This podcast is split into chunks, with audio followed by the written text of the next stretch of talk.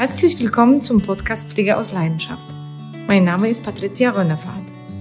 In diesem Podcast geht es um rund um die Uhr Seniorenbetreuung in eigenem Zuhause. Hallo liebe Zuhörer, hallo Michael. Ich freue mich, dass wir uns heute wieder treffen und eine neue Folge aufnehmen, heute zum Thema Entlastungsbetrag. Herzlich willkommen zur 13. Episode des Podcasts Pflege aus Leidenschaft. Heute geht es um den Entlastungsbetrag und ich muss zugeben, ich habe dieses Wort vorher noch nie gehört und bin umso mehr gespannt, was Patricia zu diesem Thema zu erzählen hat. Ich habe ein paar Fragen vorbereitet und möchte auch dieses Mal erstmal ganz allgemein damit beginnen. Was ist denn der Entlastungsbetrag? Ja, bei dem Entlastungsbetrag handelt es sich um einen einheitlichen Zuschuss der Pflegeversicherung in Höhe bis zu 125 Euro im Monat. Und der Entlastungsbetrag ist für jeden Pflegebedürftigen gleich hoch, unabhängig vom Pflegegrad. Alle Pflegebedürftigen, die zu Hause versorgt werden und einen Pflegegrad haben, haben Anspruch auf dieses Geld. Manchmal wird das Wort Entlastungsbeitrag äh, auch verwendet. Die Bedeutung der Wörter ist äh, gleich. Das neue Wort Entlastungsbeitrag hat sich ebenso etabliert und hat die, die gleiche Bedeutung wie Entlastungsbetrag. In der Praxis sieht es so aus, dass geschulte ehrenamtliche oder andere professionelle Betreuungskräfte äh, für einige Stunden im Monat verschiedene Aufgaben übernehmen. Und ja, was ist das Ziel von diesem Entlastungsbetrag? Das Ziel ist es ganz einfach, die Pflege einfacher zu machen, die pflegende Angehörige im Pflegealltag zu unterstützen und ähm, auf jeden Fall auch Selbstständigkeit der Pflegebedürftigen zu fördern. Was sind die Kriterien, um den Entlastungsbetrag zu bekommen? Ja, die Kriterien sind so, wie ich vorhin auch erwähnt habe, äh, ganz klar. Es muss ein anerkannter Pflegegrad vorliegen. Die Pflege der Angehörigen muss auf jeden Fall zu Hause stattfinden und sie müssen auch in die Vorleistung gehen. Das heißt, Pflegebedürftige muss zunächst ein passendes Angebot auswählen und das aus der eigenen Tasche bezahlen. Anschließend erstattet die Pflegeversicherung den Betrag, wenn sie die Rechnungen äh, einreichen und das Angebot entsprechend qualifiziert ist. Also bitte nicht vergessen, Rechnungen zu zahlen, weil nur aufgrund der Rechnungen werden die Beiträge weiter erstattet. Okay, sehr spannend. Dann würde ich da jetzt gerne mal ein bisschen tiefer reinsteigen und zwar ähm, frage ich mich jetzt, für was kann der Entlastungsbetrag denn genutzt werden? Es handelt sich um Angebote zur Unterstützung im Alltag bei Anbietern, die nach Landesrecht zugelassen sind. Das heißt, Sie müssen bei dem jeweiligen Pflegedienst bei Ihnen vor Ort anrufen und fragen, ob Sie ähm, ein Anbieter ähm, ist, der zugelassen ist und Entlastungsbetrag kann genutzt werden für Tages- und Nachtpflege, auch die Kosten für Mahlzeiten äh, oder Investitionskosten. Das kann auch genutzt werden für Kurzzeitpflege sowie verschiedene Angebote für Demenzkranke. Zum einen sind das kreative Tätigkeiten, aber auch für körperlich Eingeschränkte können Bewegungs- und Koordinationsgruppen ähm, organisiert werden. Und ähm, konkret kann das beispielsweise so aussehen, dass der Pflegebedürftige einmal pro Woche Hilfe im Haushalt oder beim Einkaufen bekommt. Einmal pro Woche ähm, kann er ein Sing- oder Bastelgruppe bei einem Wohlfahrtsverband besuchen. Mm, einmal pro Woche kann er auch einen Besuch eines Bewegungsangebots absolvieren.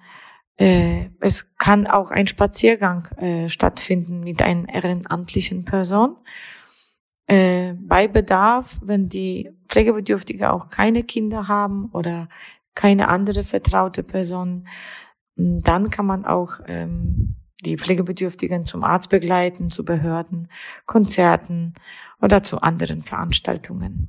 Muss man den Entlassungsbetrag für diese Angebote nutzen oder kann man ihn auch umwandeln, zum Beispiel für ambulante Pflegedienste? Ja, das kann man in der Tat. Wenn jemand Pflegegrad 1 hat, kann er äh, sich für die Angebote im Haushalt entscheiden, muss aber nicht. Unter bestimmten Voraussetzungen kann der Entlastungsbetrag auch für ambulante Pflegeleistungen genutzt werden. Das heißt, man kann diesen Entlastungsbetrag so umwandeln lassen, dass Pflegedienst kommen kann und äh, den Patienten zu Hause versorgen kann. Wiederum in den Pflegegraden zwei bis fünf sind das Waschen oder Anziehen Also alle körperbezogene Maßnahmen völlig ausgenommen. Diese dürfen wirklich nur ausschließlich mit den Pflegeleistungen finanziert werden und der Entlastungsbetrag steht lediglich äh, für zusätzliche Unterstützung zur Verfügung, ähm, etwa wie Hilfe im Haushalt oder äh, Alltagsgestaltung. Dazu hätte ich jetzt noch zwei Fragen. Und zwar einmal, hast du noch weitere Tipps oder Ideen für weitere Angebote, die Angehörige entlasten könnten? Und äh, hat sich in der, wegen der Corona-Zeit irgendwas verändert bezüglich des Entlastungsbeitrages? Ja, ich habe zwei wichtige Sachen. Wenn die 125 Euro pro Monat nicht ausreichen, können Pflegebedürftige einen Teil ihrer Pflegeleistungen unwidmen lassen. In der Praxis sieht es so aus, dass ihre Mutter oder ihr Vater einen Pflegegrad haben und somit die Pflegesachleistung. Davon wird zum Beispiel der Pflegedienst bezahlt.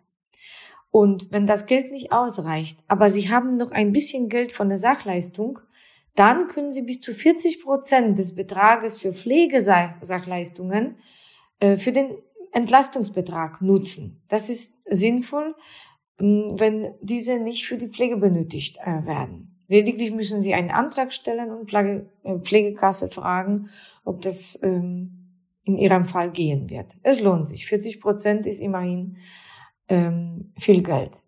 Und ein anderer Tipp, den ich habe, ist, dass die Übertragbarkeit des Entlastungsbetrages aus den Jahren 2019 und 2020 wegen der Corona erweitert worden ist. Normalerweise ist es so, dass wenn die Menschen den monatlichen Entlastungsbetrag nicht voll ausschöpfen, wird der verbliebene Betrag, das was sie angespart haben, jeweils auf den darauffolgenden Kalendermonat übertragen. Leistungen, die Sie am Ende eines Kalenderjahres nicht benötigen, können Sie bis zum 30. Juni des Folgejahres nutzen. Anschließend äh, würde der Restbetrag des Entlastungsgeldes ähm, endgültig verfallen. Und das hat sich jetzt geändert. Jetzt in der Corona-Zeit haben sie das verlängert.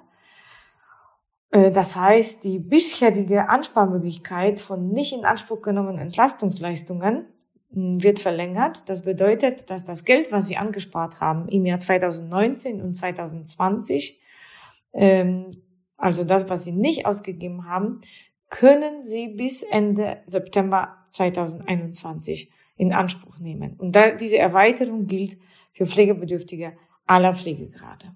Also, es lohnt sich. Das sind zwei schöne neue Sachen. Ja, herzlichen Dank für diese umfangreichen Informationen, Patricia.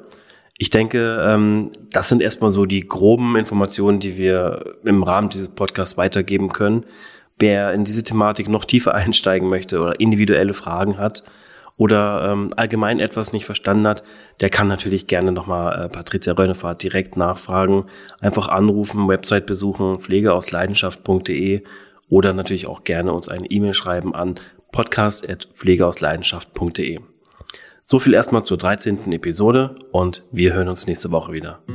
Ich danke dir fürs Zuhören und ich freue mich, wenn wir uns bald wieder hören. Bei individuellen Fragen schreib mir eine E-Mail auf podcast@ pflegeausleidenschaft.de oder schau dir mal meine Internetseite an www.pflegeausleidenschaft.de.